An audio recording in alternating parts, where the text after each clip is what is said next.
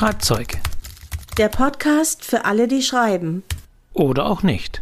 Von Diana Hillebrand und Wolfgang Tischer. Herzlich willkommen zur 52. Ausgabe des Podcasts, bei dem es alle 14 Tage um Schreibthemen geht. Herzlich willkommen. Mein Name ist Wolfgang Tischer von literaturcafé.de und ich begrüße und bitte einen großen Applaus für Diana Hillebrand in München. Hallo. Hallo, lieber Wolfgang. Ich kann den Applaus nicht hören, aber ich kann ihn fühlen, weil wir so tolle Rückmeldungen auf unsere letzte Folge bekommen haben. Da müssen wir unbedingt am Anfang drüber sprechen, bevor wir auf unser heutiges Thema gehen, Wolfgang, weil das war wirklich grandios.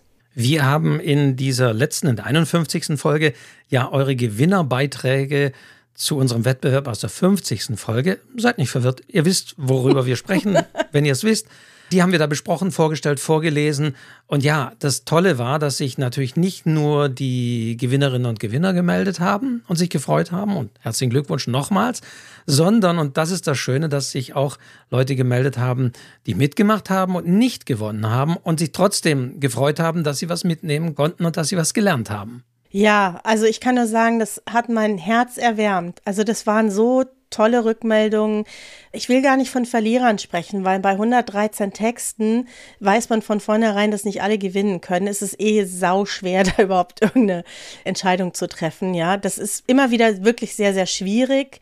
Aber wir müssen sie ja nun mal treffen und ihr seid wirklich großartig, dass ihr das so hinnehmt, dass ihr die schönen Dinge mitnehmt, dass ihr aus den Gesprächen über die anderen Texte auch so viel mitnehmen könnt und dass ihr so großartige ich sage nicht Verlierer, so großartige Autoren seid. Denn dieses Absagen bekommen, ja, das ist ja irgendwie so ein bisschen das tägliche Brot von Autoren. Das darf man auch nicht persönlich nehmen. Das wird einem immer wieder begegnen, sondern nach vorne schauen und die guten Dinge mitnehmen. Denn das sollte ja auch das Ziel sein, wenn wir über eure Texte sprechen, dass ihr ein bisschen die Transparenz mitbekommt. Wir haben auch immer wieder betont, wir sind eine kleine Mini-Jury und eine Jury, das sind Menschen und die urteilt immer Entsprechend, da versuchen wir das möglichst transparent zu machen. Es ist aber gut, wenn uns das gelingt, dass wir diesen Wettbewerb ja nicht seiner Selbstwillen durchführen, sondern damit ihr aus dem, was wir drüber sagen, etwas lernen könnt für euer Schreiben, selbst wenn ihr eben nicht gewonnen habt. Denn eigentlich lernt man ja nichts mehr. Ne? Wenn man gewonnen hat, dann ist man ja der Beste. Dann hat, dann hat man ja nichts mehr zu verbessern. So könnte man es auch sehen. Nein, also alle 14 Tage reden wir ja hier über Schreibthemen und ja, Buchthemen, das ganze Spektrum, immer sonntags 0 Uhr alle 14 Tage geht dieser Podcast online, überall, wo es Podcasts gibt. Und Diana übernimmt ja immer den Part der Schreibenden, die wirklich äh, kreativ arbeitet. Das klingt jetzt so und ich bin der, der nichts macht.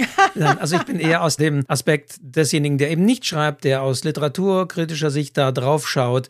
Und das ist etwas, ja, was sich idealerweise am besten ergänzt. Genau, und das darf man ja auch alles nicht so ernst nehmen. Ich bin die Gute und du bist der böse Wolfgang. Mehr muss man dazu eigentlich nicht wissen.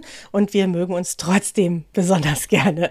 Ja, und heute haben wir uns ein sehr wichtiges Thema vorgenommen. Ein Thema, das übrigens auch von euch als Wunsch kam. Und zwar auch sogar als Rückmeldung bei dieser Schreibaufgabe. Kann ich mich erinnern, dass der Volker das, glaube ich, als Bemerkung reingeschrieben hatte. Vielen Dank, Volker. Wir hatten das sowieso schon auf der Liste und heute nehmen wir uns etwas vor, ja, was sehr, sehr kontrovers diskutiert wird eigentlich. Ich bin deswegen tatsächlich auch ein bisschen äh, mal gucken, wohin unsere Diskussion hier führt. Es geht um, wir sagen es ja immer, es steht natürlich in der Überschrift, aber es geht diesmal um die sogenannten Triggerwarnungen in Büchern. Genau. Und die erste Frage, die man sich stellen kann, ist, wenn jetzt in unserer Folge steht Triggerwarnung, wird die Folge dann weniger gehört oder vielleicht sogar mehr? Genau, diese Triggerwarnungen haben mehrere Aspekte. Wir werden gleich mal darauf zu sprechen kommen, was das genau ist. Man kann, also manchmal gelten sie auch als Inhaltswarnungen. Bekannt ist das ja schon auch seit längerem bei Filmen. Wenn man da anschaut, dann steht da, es geht um Sexualität, Fluch, Alkohol, Drogen und was auch immer. Manchmal auch sehr interessante Sachen, über die man schmunzelt, was da alles gefunden wird in diesen Filmen. Also die darauf hinweisen, ja, auf was eigentlich hinweisen? Diese Inhaltswarnungen eher auf Aspekte, die vielleicht schädlich sind für Jugendliche oder diejenigen, die dem nicht gewachsen sind mhm. oder das nicht sehen wollen. Sollen? Wir müssen auch natürlich mal sagen, ja, die Definitionen, wir sind keine Psychologen hier, also Die Definitionen, die wir geben, sind vielleicht nicht so hundertprozentig wissenschaftlich, aber es gibt diese Inhaltswarnungen. Ich habe mir ein Buch hier auch rausgezogen, wo es eben heißt, als Beispiel, ich nenne es mal den Titel nicht, Alkoholkonsum, Adoption, Erbrechen, schwierige Familienverhältnisse. Da würde ich sagen 99 Prozent aller Bücher. Äh, nein, sorry, ich muss aufpassen, dass ich jetzt hier nicht ironisch wäre. Derbe Sprache und sexuelle Inhalte. Also das können oder das ist aktuell eine Inhaltswarnung aus einem aktuellen Buch. Und dann gibt es noch die Triggerwarnungen, die da ein bisschen auch davon getrennt sind. Ja, und jetzt muss man sagen, triggern, das ist ja so ein Wort, was man auch so umgangssprachlich häufig hört. Ne? Oh, das triggert mich voll eh. Boah, damit triggerst du mich. Damit wird irgendwie gemeint, dass es eigentlich irgendetwas gibt, was einen aufregt, was einen irgendwie zur Weißglut bringt, was einen ärgert, was man nicht mag. Aber das ist eigentlich mit diesem Wort des Triggers aus der Psychologie nicht gemeint. Nein. Jetzt weiß nicht, Diana, inwieweit hast du dich denn psychologisch eingearbeitet? Ja, ich habe mir ein paar Dinge durchgelesen, kann dann nachher auch so ein bisschen zitieren. Also Triggerwarnung ist wirklich für Menschen, die eben selbst zum Beispiel Gewalt erfahren haben oder Selbstmordgefährdet sind, psychische Probleme haben und bei denen können bestimmte Themen, Dinge, Bilder, Texte eben so Art Flashbacks auslösen und sie in psychische Notsituationen bringen. Aber das wird schon sehr unterschiedlich diskutiert, Wolfgang. Es ist nicht so, dass alle Studien oder ich habe so ein bisschen reingelesen, dass alle sagen, diese Triggerwarnungen bringen wirklich was. Manchmal sagen einige Studien, erreichen sie sogar das Gegenteil. Das fand ich ganz spannend. In der Tat, das ist mir auch runtergekommen. Natürlich ist es so, dass wenn man traumatisierende Dinge erlebt, blendet das Gehirn manchmal diese Dinge auch komplett aus. Man weiß gar nichts mehr davon. Und dann können es, so ist auch überall zu lesen, die verschiedensten Dinge sein, die plötzlich entweder diese Erinnerung wachrufen oder wenn man vielleicht auch meint, man hätte das verarbeitet kommt irgendetwas, und das ist mit diesem Trigger gemeint, was einen nicht nur an diese Situation erinnert, sondern mehr oder weniger einem diese Situation nochmal erleben lässt, in diese Situation bringt. Und das ist wirklich nicht nur als ein, ah ja, da stimmt, da habe ich auch mal irgendwo schlecht gegessen, ich, oder erinnere ich mich, so ist es nicht, sondern es ist wirklich psychologisch heftige Sache. Und der Punkt ist, Diana, ging mir genauso, wenn man das nachliest, dann ist das ja Gut, für die Betroffenen ist das wirklich schlimm, aber es kann alles sein, ja. was das auslöst. Alles, was man in der entsprechenden Situation gehört hat, gesehen hat, auch gerochen hat oder sonst wie. Also es kann also auch ein Geruch sein. Es kann ein Parfum, ein Aftershave oder sonst wie sein eines Menschen oder sonst wie, das einem plötzlich diese Situation wieder erleben lässt. Ja, und, und das finde ich ist jetzt schon schwierig, weil allein der Trigger so, nach dem, was ich gelesen habe, so individuell sein kann, dass es in gewisser Weise alles sein kann. Es können, ich sage es mal, weil ich die Diana gerade sehe, es können rote Haare sein. Ah. Jemand, jemand mit Brille und rote Haare, die plötzlich, weil eben ja. die Täterin der Täter hier irgendwie so etwas anhatte. Oder jemand, der daneben stand und nichts gemacht hat. Oder irgendetwas, was einen plötzlich in die Situation bringt, einen daran erinnert, diesen Trigger auslöst. Ja, und das Problem ist eben, das passiert immer unbewusst, ja. Also nicht das Ereignis selbst ist gespeichert, sondern das befindet sich im Nervensystem und da reichen eben schon kleine Reize. Und da habe ich hier einen Beitrag gefunden von einem Dr. Christian Lüttke, der ist Kinder- und Jugendpsychotherapeut und behandelt seit vielen Jahren Verbrechensopfer, auf die Anschläge, Amokläufe und Geiselnahmen erlebt haben. Das war übrigens ein Beitrag aus dem SWR, verlinke ich natürlich. Und der sagt zum Beispiel, das Problem ist, eine Triggerwarnung kann genau das Gegenteil auslösen. Christian Lüttke hat erklärt, dass bei Triggerwarnungen ein Nocebo-Effekt entstehen kann. Das ist wie bei einer Placebo-Pille, nur umgekehrt. Bei Placebo denken wir, etwas hilft und dann hilft es auch. Bei der Triggerwarnung kann es passieren, dass ich Angst bekomme, weil mir die Warnung ankündigt, dass ich Angst bekommen könnte. Die Triggerwarnung selbst weckt also negative Erwartungen, die sozusagen sich dann selbst erfüllen. Kennt man ja. Und dann erreichst du damit genau das Gegenteil. Ja. Ja, wenn du dann sagst, Achtung, ja. dann erreichst du genau diesen Angstmoment, den du ja eigentlich vermeiden möchtest. Es ist wie in der Geisterbahn, wo du weißt, ja. du fährst da rein und da mhm. wirst du erschreckt werden. Ja. Und du gehst natürlich dann schon mal ganz anders rein. Dennoch erschreckt natürlich beides. Die Frage ist, was erschreckt heftiger, wenn man gewarnt ist oder nicht. Aber man ist natürlich latent schon in einem Zustand, es könnte jetzt irgendetwas passieren. Das heißt, wir gehen schon natürlich in dieser Diskussion in nicht unbedingt das Hinterfragen dieser Triggerwarnung, aber was ich sehr schwierig fand, dass eben Trigger nach meinem Verständnis Dinge sind, die sehr individuell sind. Ja. Und es kann eine Lichtsituation sein, Ja. es kann die Farbe eines Vorhangs sein. Ja. Und dann frage ich mich, und das habe ich nirgendwo nachlesen können. Und an der Stelle sage ich immer, vielleicht habt ihr irgendwie Quellen, dann gerne her damit. Ich finde es ein interessantes Thema. Aber dann frage ich mich, wenn es heißt, auch das lese ich jetzt mal wieder, eine Triggerwarnung aus einem aktuellen Buch. Da heißt es, dieses Buch enthält Elemente, die triggern können. Diese sind Slut-Shaming, Essstörung, toxische Freundschaften, Gaslighting, Tod eines Familienmitglieds, Nahtoderfahrung, übergriffiges Verhalten, Gewalt. Ja, trifft auf viele Bücher zu, ne? Aber das würde jetzt nicht, wenn jetzt aber, sage ich jetzt mal, aber, und ich sage das jetzt nicht im Sinne von, das ist als Unsinn, ich glaube, es mag auch Sinn haben, aber was ist jetzt, wenn in diesem Buch, wo wir diese Trigger hier alles hatten, eine vermeintlich völlig belanglose Szene, eine Liebesszene passiert und dann heißt es, und er zog den roten Vorhang zu und machte das Licht dunkel. Und genau dieses Signal, ein roter Vorhang und ein dunkles Licht, ist für jemanden ein Trigger. Ja, ja. Dann ist plötzlich eine Liebesszene eine Triggerszene. Ja, so ist es. Und müsste ich jetzt sagen, Vorsicht, es enthält Liebesszenen, weil potenziell, ich sag mal, es auch mit Gewalt verbunden sein kann. Hm. Ja. Und das ist das Problem, das habe ich noch nicht rausfinden können, warum dann diese allgemeine Warnung, ich meine, vor Gewalt, das ist natürlich sehr, sehr allgemein. Dazu kommt noch, muss ich sagen, wenn ich das jetzt hier gelesen habe, man erkennt ganz klar, diese Triggerwarnung ist für Leute, die auch genau wissen, Was sie triggert. mit was für Triggern sie zu Ja, tun haben. ja. Weil wer weiß schon, was ist Gaslighting? Ich weiß es nicht. oder Slut-Shaming oder sonst wie. Das heißt, das sind so spezielle Triggerwarnungen, da muss man natürlich auch wissen, was damit gemeint ist. Ja. Also dieser Dr. Christian Lüttge, der hat noch einen ganz guten Tipp, den fand ich wirklich gut. Der hat vor allen Dingen gesagt, man soll Wörter wie Achtung und Warnung vermeiden, weil die besonders schwierig sind. Die können besonders eben diese Ängste auslösen. Und er rät stattdessen, eine Triggerwarnung möglichst wegzulassen und dafür den Titel präzise zu formulieren. Beispiel, es gibt im Podcast SWR 2 Wissen eine Folge über sexualisierte Gewalt als Kriegswaffe. Hier ist der Titel schon so aussagekräftig, dass eine zusätzliche Triggerwarnung nicht nötig gewesen wäre. Also, wer die Folge anklickt, ist sich bewusst, was kommen kann. Also Achtung und Warnung, das kann man, glaube ich, ganz gut weglassen und einfach sagen, hier der Hinweis, darum geht's.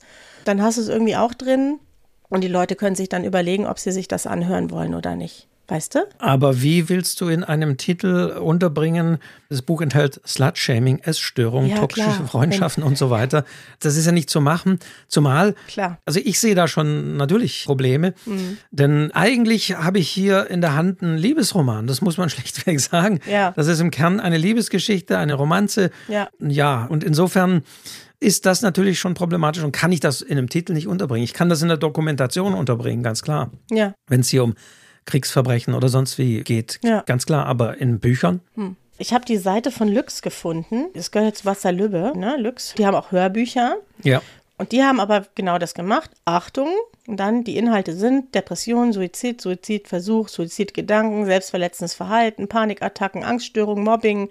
Also, und dann steht drunter, also es ist eine ganz lange Liste und drunter steht, das fand ich fast ein bisschen sarkastisch, wir wünschen uns für euch alle das bestmögliche Hörerlebnis.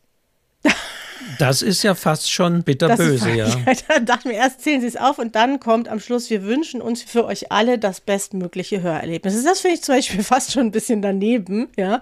Wenn du auf der einen Seite triggerst und eine Triggerwarnung abgibst und dann am Schluss sagst, aber hab mal viel Spaß dabei. Den Satz hätte ich einfach weggelassen. Der gehört da für mich überhaupt nicht hin. Also Lux, falls ihr das hört, ich würde den Satz weglassen. Das klingt ein bisschen ironisch und das hat das Thema nicht verdient.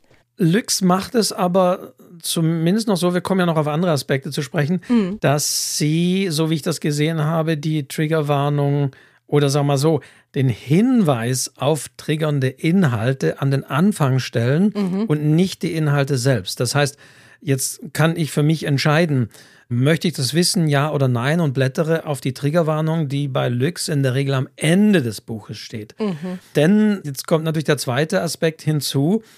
Eine Triggerwarnung ist ja gleichzeitig auch ein Spoiler. Wir wissen jetzt also, ich habe das Buch nicht gelesen, aber auf jeden Fall kommt das und das drin vor. Mhm. Also eine Triggerwarnung ist natürlich gleichzeitig auch ein Spoiler und also Spoiler für die, die es nicht wissen, das ist einfach schlichtweg Inhalte verraten, ja. to spoil something, etwas verraten, vorwegnehmen, um was es geht.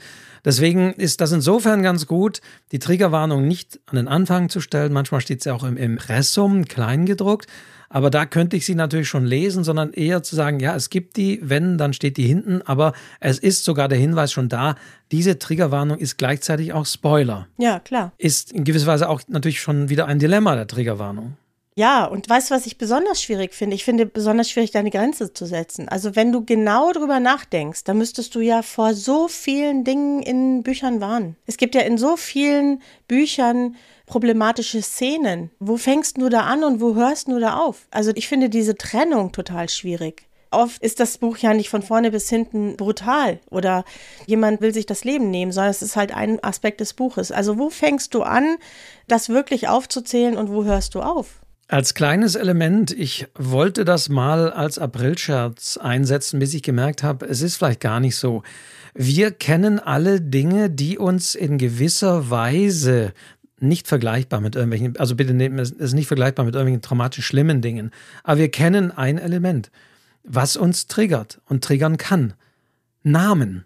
Vornamen. Mhm. Ein banaler Vorname. Wenn wir, was weiß ich, einen Lehrer hatten, von dem wir diesen Vornamen wussten und der wirklich schlimm war und sonst wie, dann ist für uns in gewisser Weise auch dieser Name gestorben. Wir denken dann sofort, wenn wir diesen Namen hören, meistens an das erste Mal, wo wir in der Kindheit mit so jemand zu tun Stimmt. hatten. Oder auch umgekehrt. Hm. Das war damals, was weiß ich, die Klassenschönheit oder der Klassenschönling, der hat den, ach ja, Das heißt, Namen ja. setzen uns sofort in etwas. Stimmt. Und ich wollte damals einen Aprilschatz machen, hatte aber dann Angst vor einem Shitstorm, dass ich gesagt habe, Verlage gehen jetzt künftig dazu über, die Namen aufzulisten, die in diesem Buch eine Rolle spielen, damit Leute nicht getriggert werden durch Namen.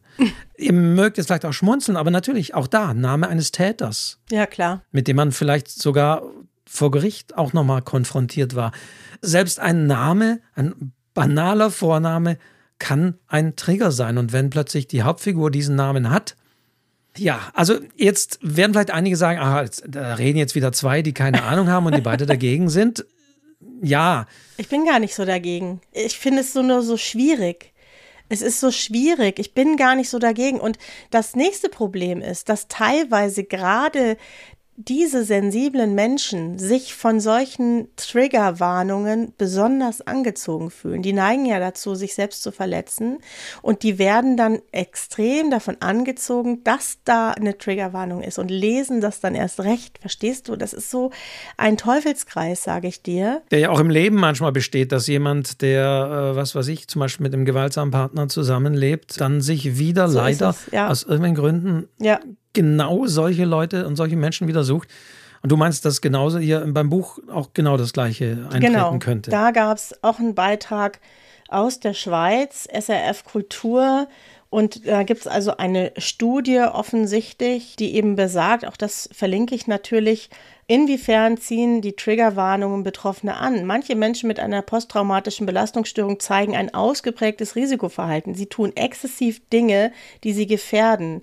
Verstehst du, bei ihnen können Filme, Bilder und Texte mit traumatisierenden Inhalten eine Sogwirkung entwickeln. Erst recht, wenn diese mit einer Triggerwarnung gelabelt sind. Und die sagen zum Beispiel, das bringt gar nichts, es erreicht das Gegenteil. Und das finde ich dann schon, ey, ist ja das, genau das, was man eigentlich nicht möchte, ja. Und dieses Gegenteil kennen wir ja alle, auch aus der Kindheit und Jugend. Was verboten war, ist ja das, ja. was anzieht. Ja. Wir wissen, dass damals als, oh Gott, wann war das? das ist schon länger her, in den 80er, 90er Jahren ja in den USA dazu übergegangen wurde, dass Plattencover einen Hinweis haben mussten, Parental Guidance, also dass hier irgendwie Schimpfwörter verwendet werden oder sonst wie. Und genau diese Dinge fand man cool, genau diese Dinge wollte man hören. Man kannte immer jemand, der älter war, der eben auch irgendwelche Videos besorgt hatte und so weiter. Das Verbotene zieht uns natürlich an. Mhm. Und helfen Warnungen. Wir haben sie natürlich auch auf Zigarettenpackungen seit einiger Zeit. Warnungen, was alles passieren kann. Also das sind nicht unbedingt Triggerwarnungen, sondern so nach dem Motto, das, das kann dir alles passieren. Ja. Hilft es wirklich? Fragezeichen. Muss hier offen bleiben. Und deswegen, ja, ist wirklich die Frage des Werbecharakters. Denn ich weiß auch, das wird ja auch diskutiert, wie ist das generell bei Büchern hier mit Jugendschutz und so weiter. Da gibt es ja auch keine FSK-Einordnung. Und einige Krimi-Autoren sagen, also ich fände es gut, wenn wir das hätten, weil dann wird klar, dass meine Krimis wirklich harte Krimis sind und nicht so Lulli-Lalli-Krimis oder hier so Cozy Crime, sondern dass da zur Sache geht. Und wenn da drauf steht ab 18, dann würde das wahrscheinlich den Verkauf noch ein bisschen ankurbeln und das interessant machen. Also wir haben da den Trigger auch als Verkaufsargument. Absolut. Und hier nochmal eine Expertin, Edda Humbrecht von der Uni Jena, sagt, es ist nicht ratsam, Triggerwarnungen zu verwenden, weil sie nicht abschrecken und weil allein schon die Warnung Betroffene im Sinn eines Backfire-Effekts an ihr Traumata erinnert. Also das ist echt schwierig. Also eigentlich bin ich ja jemand, der möchte Menschen helfen. Ich habe zum Beispiel auch nicht so ein Riesenproblem mit diesem Gender-Sternchen, wenn das jetzt nicht ständig im Text ist, kann man irgendwie anders unterbringen. Aber ich weiß nicht, ob man nicht das Gegenteil erreicht. Und eigentlich müsste sich jemand melden, weiß ich nicht, vielleicht macht ihr das ja hier anonym wie ihr das seht, die, die betroffen sind. Das würde mich wirklich interessieren. Hilft euch das oder erschreckt euch das dann noch mehr, wenn eine Triggerwarnung da drin steht? Habt ihr dann noch mehr Angst? Ja, es würde mich wirklich sehr interessieren, weil ich kann mich natürlich schlecht reinfühlen, weil ich das Problem nicht habe und mir dann immer denke, manchmal macht man vielleicht zu viel oder will zu viel und erreicht das Gegenteil. Diese Triggerwarnung, ja, das ist das, was da im Raum steht, aber diese Triggerwarnung, das finde ich das Interessante aus literaturkritischer Sicht, hat ja schon auch noch andere Aspekte.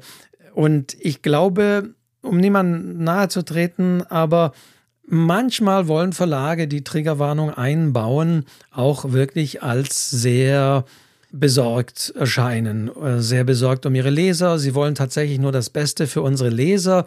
Unsere Leser sollen sich wohlfühlen, unsere Leser sollen wissen, was sie erwartet. Wir wollen unseren Lesern nichts Böses. Wir wollen nur das Beste und das Gute. Und um das zu signalisieren und deutlich zu machen, versehen wir unsere Bücher mit Triggerwarnungen. Mhm. Dieser Aspekt, den sehe ich sehr häufig, weil man muss ja schauen, welche Verlage machen das. Aber es sind häufig Verlage, die sich so an ein ja, jüngeres Publikum wendet, das auch genau weiß, was hinter diesen Fachbegriffen, die ich vorhin genannt habe, schon steht, sich damit beschäftigt. Und dann sagen die, ja, wir haben einen Verlag, der ist nicht von gestern, sondern der kennt sich aus, der weiß um die Probleme, der nimmt seine Leserinnen und Leser ernst und warnt davor. Ja, und schafft auf der anderen Seite ein Verkaufsargument, ja, für die Leute, die sagen, oh cool, da wird's Es gibt ja auch viele Menschen, die sich damit unterhalten, wissen wir ja. Ne? Die Thriller lesen, da kann es gar nicht brutal genug sein. Ich gehöre übrigens nicht dazu. Ich bin da sehr weich gespült, aber ich weiß das und das soll auch jeder machen, wie er mag. Und wenn die das dann lesen, ah, Triggerwarnung, dann denken sie, oh, das ist ein super, das ist ein schönes, tolles, brutales Buch. Das gefällt mir, damit kann ich mich aus meinem Alltag rausziehen. Und dann ist es ja eigentlich auch fast so ein bisschen was wie ein Verkaufsargument. Ja, Sex and Crime, es ist doch nichts anderes. Da wird ganz besonders auf diese Dinge hingewiesen gewesen. Und dann wird es ja wirklich, ich kann es auch nicht sagen, also Diana, weil ich gehöre auch zu denen, dann wird's, wird es ja wirklich eklig werden, weil ich meine, ja. manche Texte sind einfach eklig und widerlich und Sorry, ihr da draußen, ich weiß, es gibt vielleicht. Bist du auch weich es gibt hier, Es gibt hier Fans, äh, auch, auch Fitzek-Fans und so.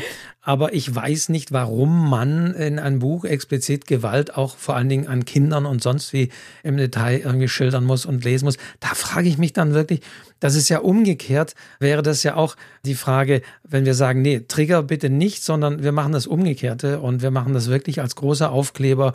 Der neue XY jetzt mit Gewalt an Kindern, neu, diesmal mit Folter. Ja, furchtbar. Ihr merkt meinen Sarkasmus, den ich jetzt hier in die Stimme lege. Also seht es mir nach. Aber es ist tatsächlich absurd, also dass wir auf dem Buchmarkt diesen Trend zu immer blutigeren und gewalttätigeren Bestsellern, man muss sagen, es ist ja nicht eine Nische für irgendwelche Leute, sondern Bestseller haben, die auch von ganzen Leuten, freundlichen Menschen gelesen werden.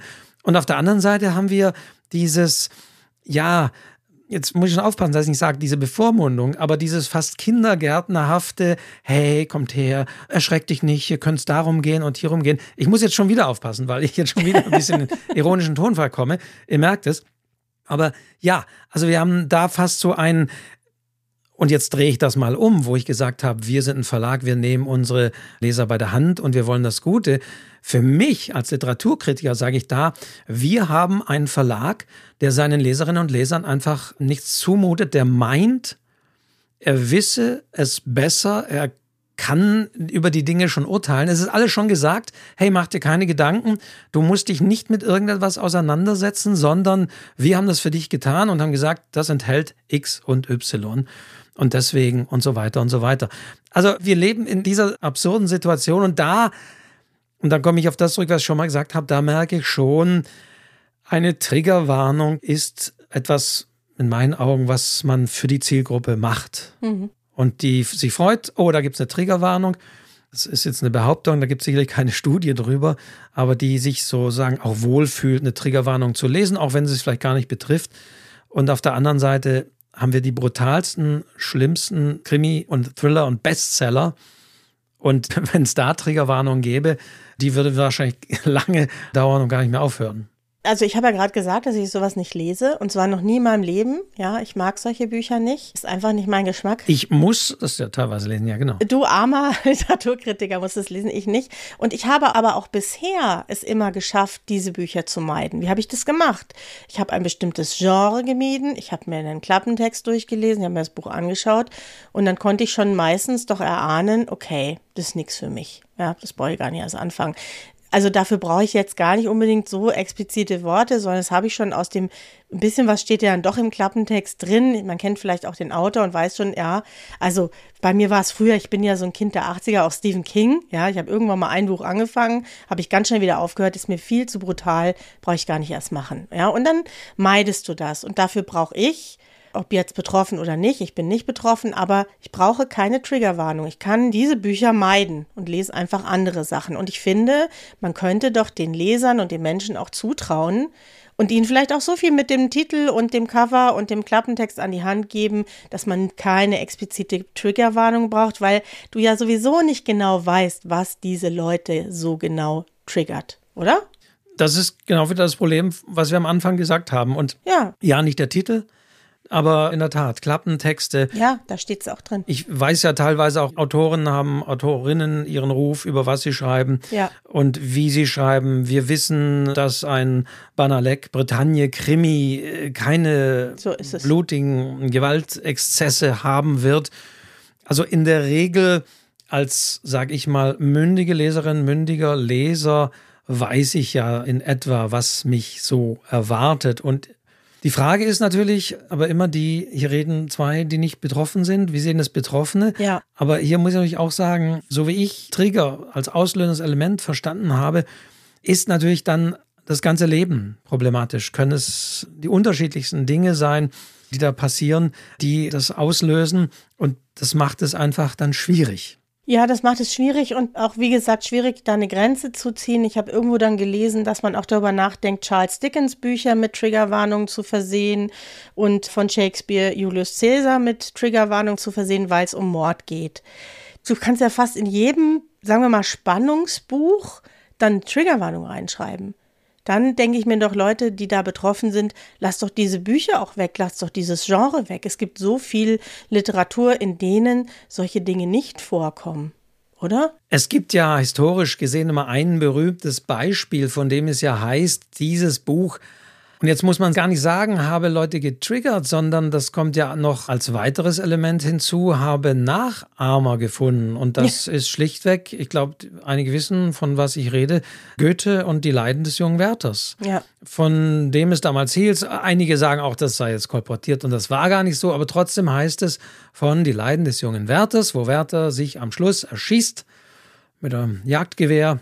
Also Triggerwarnung, es geht hier um jetzt ich schon sagen Selbstmord, das wäre schon wieder der falsche Begriff. Es geht um Suizid.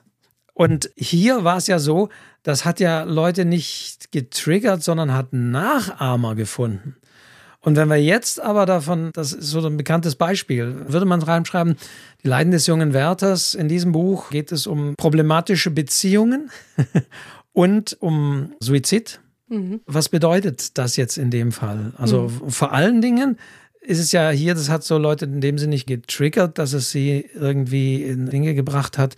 Oder vielleicht schon, aber es hat auch Nachahmer gebracht. Und dieses Argument, da wird es schwierig, weil dieses Argument haben wir ja bei Computerspielen ganz oft das nach dem Motto, wer hier Ballerspiele spielt, der tötet irgendwann auch mal Menschen. Diese ja sehr billige kurze Reaktion. Da könnte man sich natürlich genauso die Frage stellen, was ist nicht mit dem Triggern als solches, sondern mit Nachahmung. Ja. Wenn ich einen Mörder sympathisch darstelle in einem Buch, wie es ja generell auch schon mal passiert, man denke nur an Mr. Ripley, äh, Highsmith oder sonst wie, wenn plötzlich auch böse Charaktere gut dargestellt werden oder changierend dargestellt werden, was sowieso ein Trend der Zeit ist, dass manche Charaktere nicht nur gut und nur böse sind, sondern dazwischen changieren. Hm. Ja, wie sieht es dann da mit Nachahmungen aus? Muss ich dann davor warnen? Muss ich die Warnung für die Eltern aussprechen bei Jugendbüchern oder sonst wie?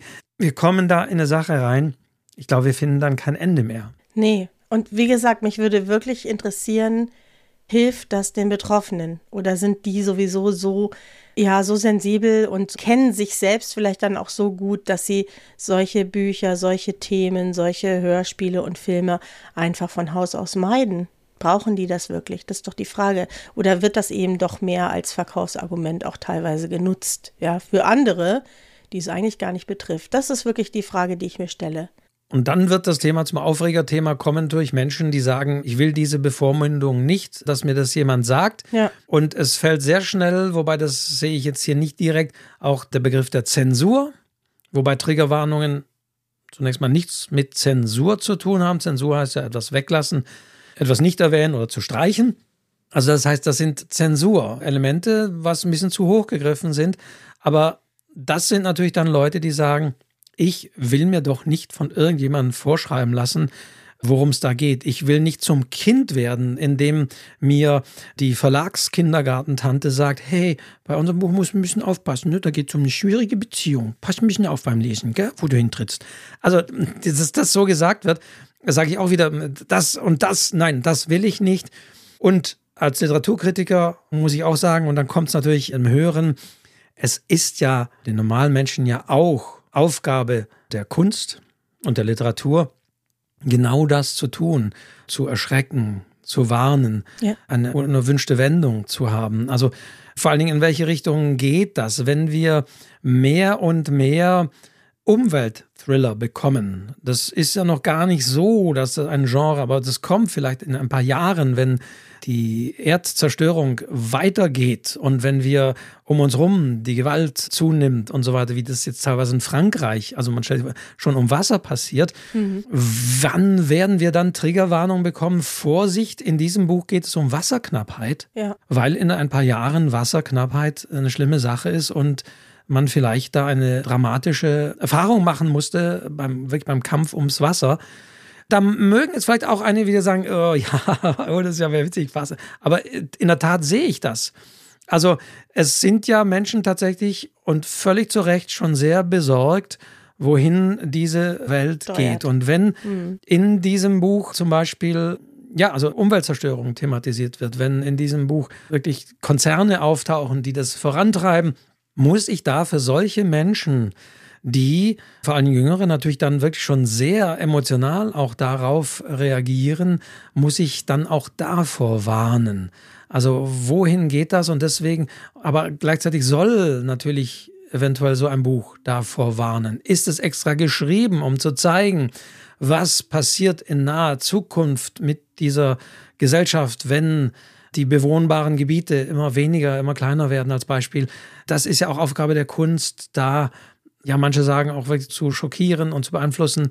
Ein Krimi ist vielleicht auch gerade ja deswegen so spannend. Man weiß ja, wenn ich einen Krimi lese und ich weiß, wie du sagst, Diana, das ist vielleicht auch ein blutiger, dann wird das kommen. Da brauche ich keine Triggerwarnung. Da warte ich natürlich auch ein bisschen drauf. Ja. Und dann bin ich erschreckt, aber genau das will ich ja. Und das ist wiederum, würde ich ja sagen, ja auch der Grund, Ich habe das vorher ein bisschen emotional gesagt, aber das ist der Grund, warum natürlich sicherlich auch solche brutalen, blutigen Dinge funktionieren, weil man außen steht, weil man sagt, boah, ich gehe in diese Welt, aber oh, dann komme ich wieder zurück und bei mir genau. ist alles gut und ich habe keine Gewalt, um Gottes Willen.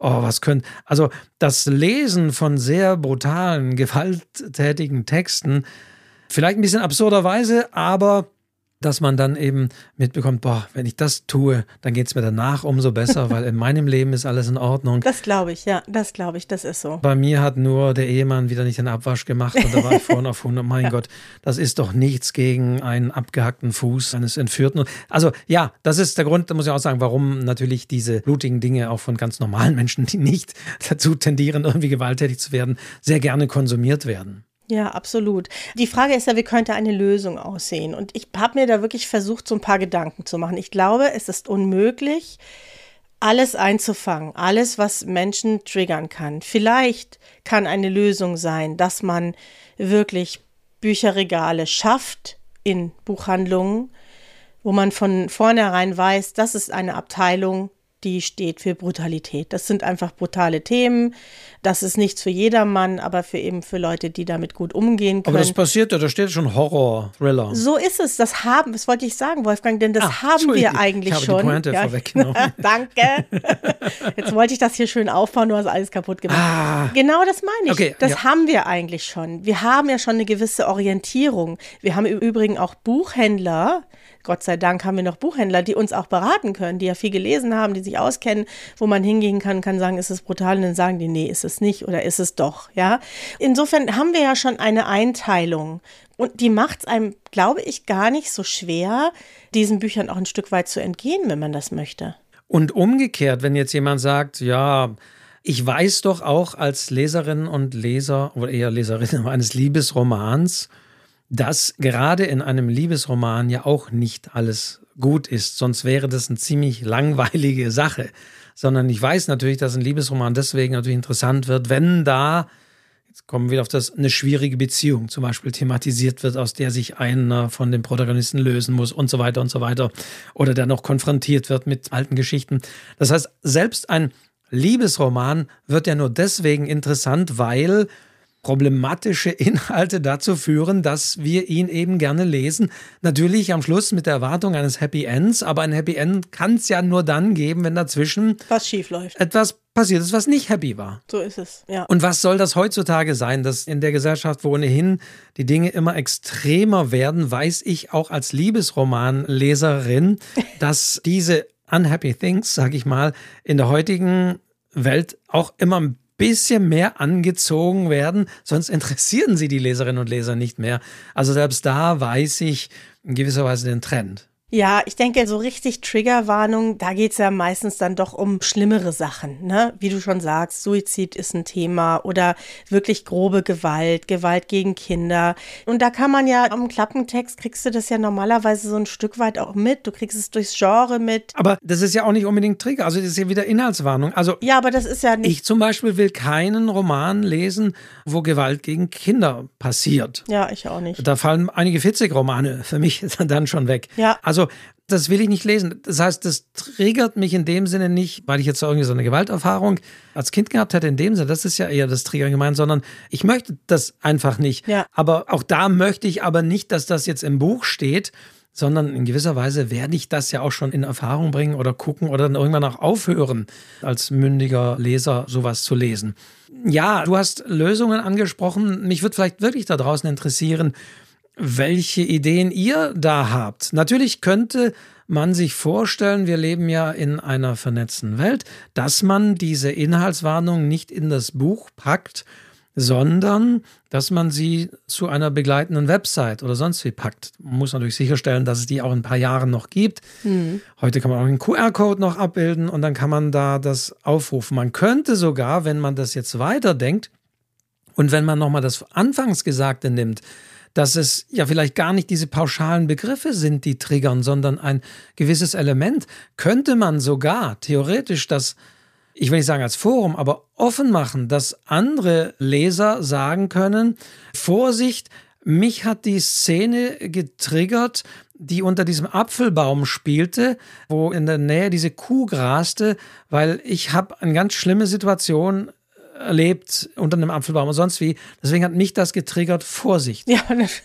Aber dann stellt sich wieder die Frage, erstens, kann man das überhaupt glauben oder macht sich da jemand drüber lustig? Und zweitens, wo fängt das wieder an und wo hört das wieder auf? Absolut. Ich glaube, es gibt eigentlich keine wirkliche Antwort.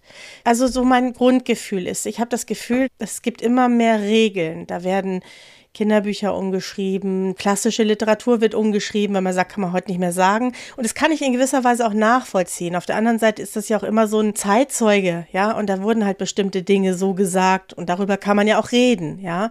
Vielleicht muss man auch einfach mehr darüber reden. Wir dürfen nicht verlernen, miteinander zu reden und uns auszutauschen und uns zu sagen, hey, das Buch lässt mal lieber besser sein, ja. Beziehungsweise wir müssen in manchen Schritten wieder auch zu einer, würde ich jetzt mal sagen, zu einer mündigen, aufgeklärten Gesellschaft zurückführen. Ja. Wir erleben in vielen Dingen, dass wir bevormundet werden, dass uns gesagt wird, das ist gut, das ist schlecht. Und bei vielen sagen, das weiß ich selbst, das muss mir niemand sagen. Aber diese Tendenz besteht ja allgemein gesellschaftlich auch, dass manche Leute alles irgendwie gesagt bekommen, das ist so, das ist so, das sind die Inhaltsstoffe hier und da. Manche Dinge sind okay und nachvollziehbar, aber viele Dinge sagt man auch, sorry, das sind keine Kleinkinder, das sind erwachsene Menschen, ja. die können sich da selbst ein Bild bilden, die können selbst sagen, ich will das nicht, stopp. Und es gibt ja auch, das habe ich jetzt nicht mit Quelle, aber das habe ich auch gelesen, Aussagen von Psychologen, die sagen, wenn einen etwas triggert, dann ist das eben nicht richtig aufgearbeitet. Dann fehlt hier Hilfe und dann brauche ich hier eine professionelle Unterstützung, um mit dieser Situation, um die aufzuarbeiten, dass mich die Dinge eben nicht mehr triggern. Und da könnte man jetzt wieder genauso sagen, es gibt ewig lange Warteliste bei den Psychologen und Psychiatern. Ja. Wenn mich etwas bedrängt und belastet, bekomme ich keinen Termin nächste Woche, sondern irgendwann, wenn es vielleicht schon im schlimmsten Fall zu spät ist.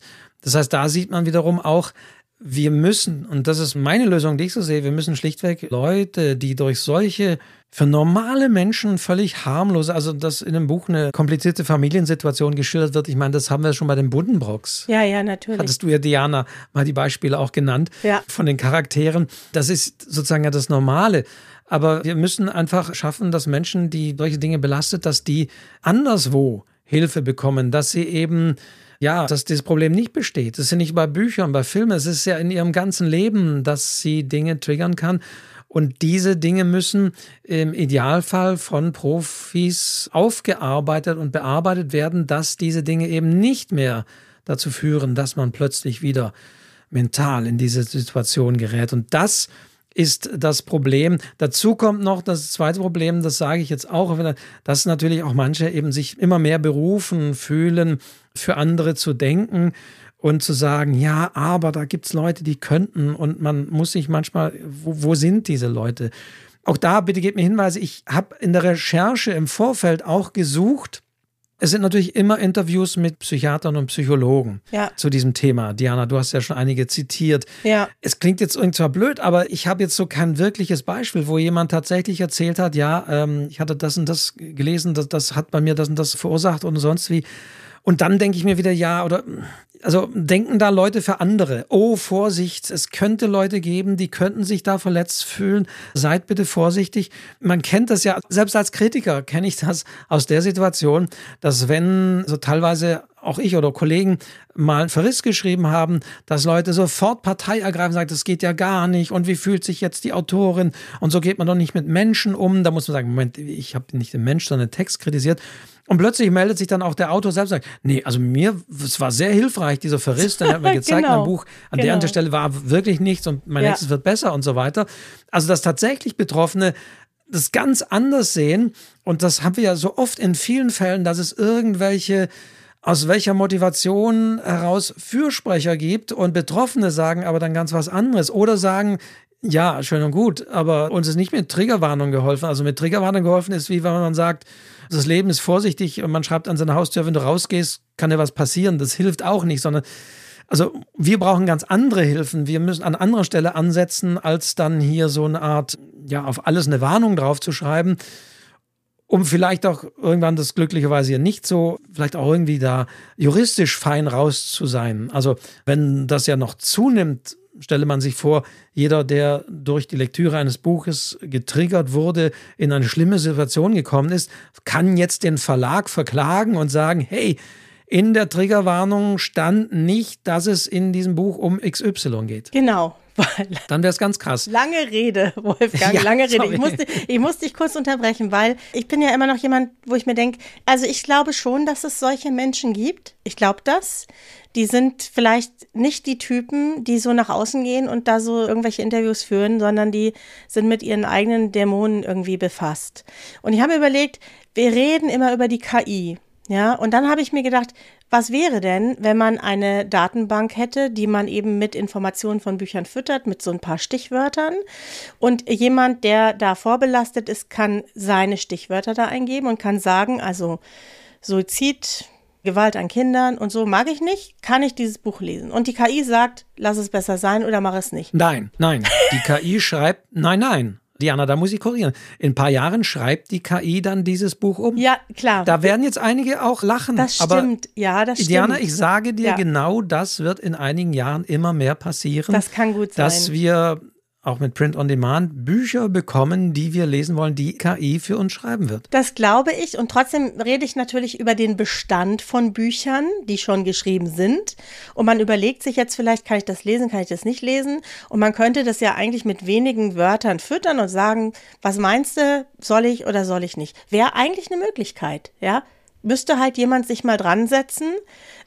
Wir haben leider keine Zeit, Wolfgang. Aber das könnte ich mir auch vorstellen. Und dann kann ja, derjenige selbst ja. einfach recherchieren. Wobei der oder diejenige, der weiß ja vielleicht gar nicht, was ihn triggert. Ah doch, das so ein bisschen schon. Die Richtung schon.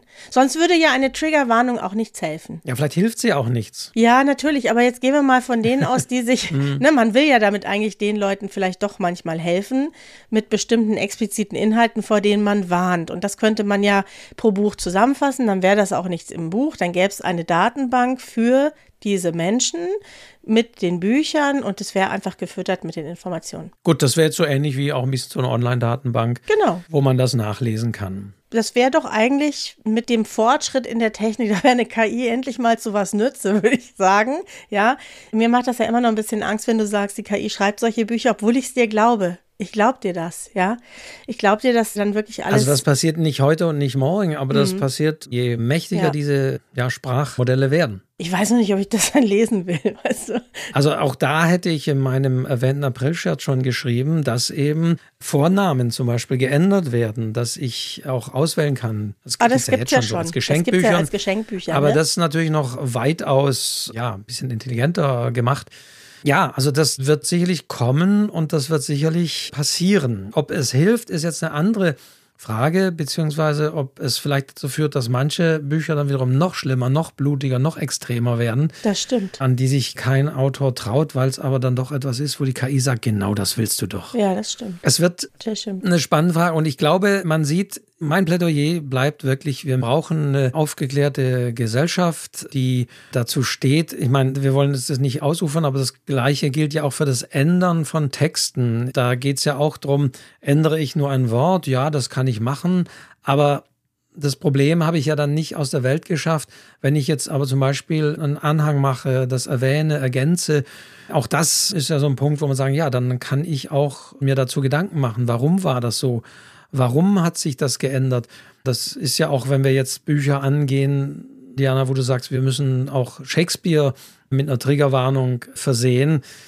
Ja, dann ist ja die Frage, mute ich. Dann hat alles eine Triggerwarnung. Dann hat alles eine Triggerwarnung ja. oder gewisse Texte aus anderen Zeiten, sage ich mal, würde ich eigentlich auch als mündiger Mensch erwarten, ja, ganz klar man ist mit gewissen Themen zu gewissen Zeiten noch ganz anders umgegangen. Man hat ganz andere Wörter verwendet.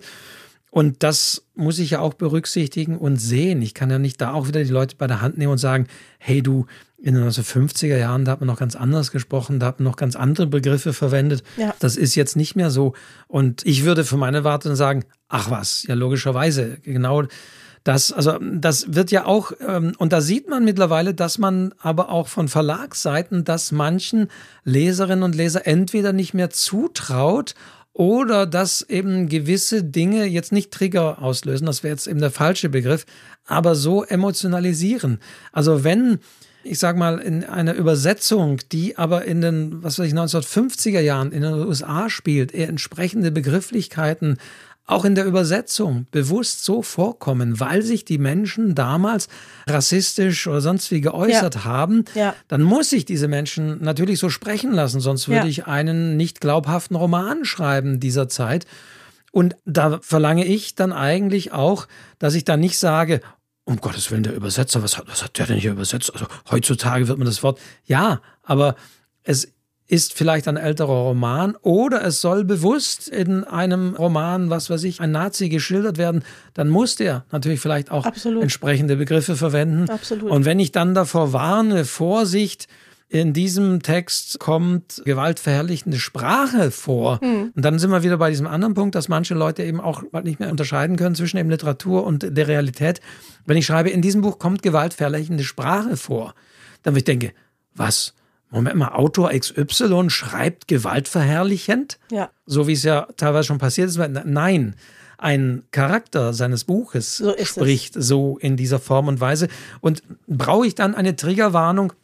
Oder bin ich nicht aufgeklärt genug zu merken, natürlich, logischerweise, dieser Charakter ist ein Nazi, ist, ist ein Dummkopf. Den musst du halt auch so darstellen. Der redet nun einfach mal so. Der so muss so reden. Ja. Das würde ja nicht passen, ja. wenn der dann sagt hier oder irgendwelche hochtrabenden Umschreibungen ja, erwähnt. So ist es. Geht ja nicht. Ja, und ich finde ja auch, haltet euch an unsere versierten Buchhändler und Buchhändlerinnen. Die können euch wirklich helfen. Die können euch wirklich sagen, welche Bücher in welche Richtung gehen. Und was man ja auch sagen muss, es ist ja so ein Trend auch, ne, diese Krimis und Thriller und diese Gewalt.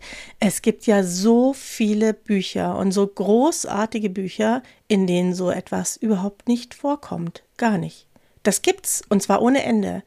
Und ich frage mich dann immer, warum man die da nicht stattdessen liest. Die liegen auch da und offensichtlich werden die heutzutage als langweilig empfunden, was ich gar nicht verstehe, weil sie so toll geschrieben sind, tolle Geschichten erzählen, großartige Charaktere haben, aber da kommt überhaupt keine Gewalt vor. Gibt's tatsächlich. Jetzt könnte man natürlich, wie es manche auch bei Nachrichten fordern und sagen, in Nachrichten, ich meine, jede Nachrichtensendung bräuchte ja eine Triggerwarnung, ja. dass es in diesen Nachrichten um Gewalt geht und um schwierige Beziehungen und um Krieg deswegen auch keine Nachrichten mehr angucken, wenn mich das belastet.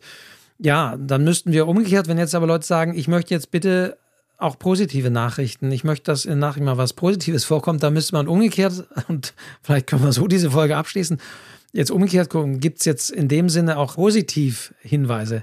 In diesem Buch geht es um eine erfüllte Liebe, um die gleichberechtigtes Leben, um was weiß ich, ja, dass man auch positiv erwähnt, dass dieses Buch keinerlei Ecken, keinerlei Kanten hat. Und dann muss ich halt sagen, was man schlichtweg auch vergessen kann. Denn, das sage ich jetzt auch nochmal, Kunst lebt wirklich von der Provokation. Kunst lebt von dem Unerwarteten. Kunst lebt auch von dem Schockieren und dem Konfrontieren. Natürlich und hoffentlich eben nicht nur in der Absicht, sich daran aufzugeilen, sage ich jetzt mal, sondern um auch zu zeigen, wie schlimm manche Dinge sind. Und gerade wenn ich zum Beispiel einen Protagonisten wähle als Hauptperson, der eben ein sehr schlimmer Mensch ist, dann sollte ich das eben nicht machen und zeigen, wie cool und geil Gewalt ist, ja. sondern eben auch zu zeigen, wie arm dieser Mensch im Geiste ist und wo der falsch abgebogen ist oder wie ihm zu helfen ist. Ja, so ist es. Die Frage ist, Wolfgang, braucht unser Podcast jetzt eine Triggerwarnung? Diese Folge. Diese Folge. Auch da würde ich sagen, wenn wir über Triggerwarnungen sprechen, zieht das entweder Leute an, die sagen, oh, jetzt reden die da auch mal drüber, über diese Zensurmaßnahmen, das will ich da gar nicht haben bei denen. Oh, um Gottes Willen, da höre ich jetzt mal rein, da rege ich, da will ich mich jetzt mal richtig aufregen. Oder manche eben sagen, oh, die reden über Triggerwarnungen und da könnte es sein, dass die ein oder andere Sache als Beispiel erwähnen, möchte ich lieber nicht. Mhm. Deswegen würde ich sagen, nein, wir brauchen keine Triggerwarnung, denn wenn wir sagen, wir reden hier über Triggerwarnungen, steht schon im Titel. Siehst du, da haben wir es. Dann könnte es klar es sein und dann haben wir Titel. genau wieder deinen Aspekt. damit haben wir es, es steht im Titel und damit beantworten wir auch ein Stück weit Volkers Frage, der ja sagte, braucht eine Kurzgeschichte eine Triggerwarnung. Also ich glaube, nach dem, was ich alles gelesen habe und auch vor allen Dingen die Studien, die besagen, es hilft diesen Menschen nicht unbedingt, ich würde sagen, nein. Ich würde meinen, also ich schreibe halt auch keine Geschichten, die eine Triggerwarnung brauchen, ja. Aber ich glaube, nein. Ich glaube, wenn wir damit anfangen, werden wir nicht fertig. Aber ich möchte doch einen Punkt erwähnen. Ich kann mir auch vorstellen, dass es vielleicht doch Leute gibt, die von uns jetzt enttäuscht sind mhm. und die sagen, äh, die Diana, der Wolfgang, die haben von etwas geredet, von dem sie keine Ahnung haben. Die sind nicht Betroffene, ja. die stehen außen, die haben es leicht die kommen hier daher und reden. Das möchte ich bewusst an der Stelle auch nochmal sagen. Das kann ich mir auch vorstellen, dass es diese Menschen gibt und die jetzt sagen, oh, ja, also die, ihr habt tolle Podcast, aber diese Folge zur Triggerwarnung, sorry, ihr zwei, ihr habt da von was gesprochen, von dem ihr keine Ahnung habt. Das kann es auch sein. Aber dafür habe ich eine Idee. Ja. Entschuldige, Wolfgang, aber. Die wahrscheinlich auch die meinige ist. Diana, bitte. Die Idee ist, meldet euch bei uns, auch gerne anonym, sagt uns was dazu, sagt uns, wo wir völlig daneben gelegen sind, was ihr nicht nachvollziehen könnt und dann machen wir eine weitere Folge darüber. Denn das ist tatsächlich der Punkt. Also natürlich, wir reden hier meistens über Literatur und wenn es um irgendwelche Perspektiven geht, da haben wir Ahnung.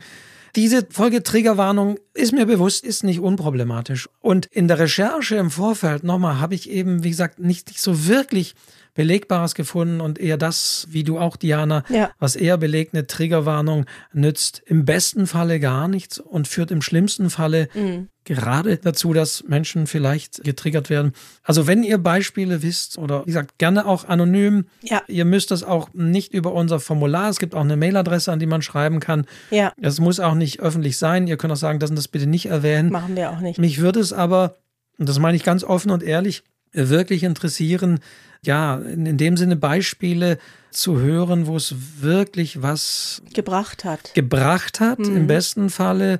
Oder wo man vielleicht auch sagt, da hätte ich mir eine Triggerwarnung gewünscht, denn da ging es mir so und so aufgrund meiner Erfahrung. Ich meine, ich weiß, es gibt dieses Verdrängen. Also das, ja, möchte ich jetzt nicht zu privat, aber solche Dinge gibt es. Und mhm. ich weiß, dass Dinge Sachen hervorrufen können, die man verdrängt hatte. Ja, das ist ganz klar.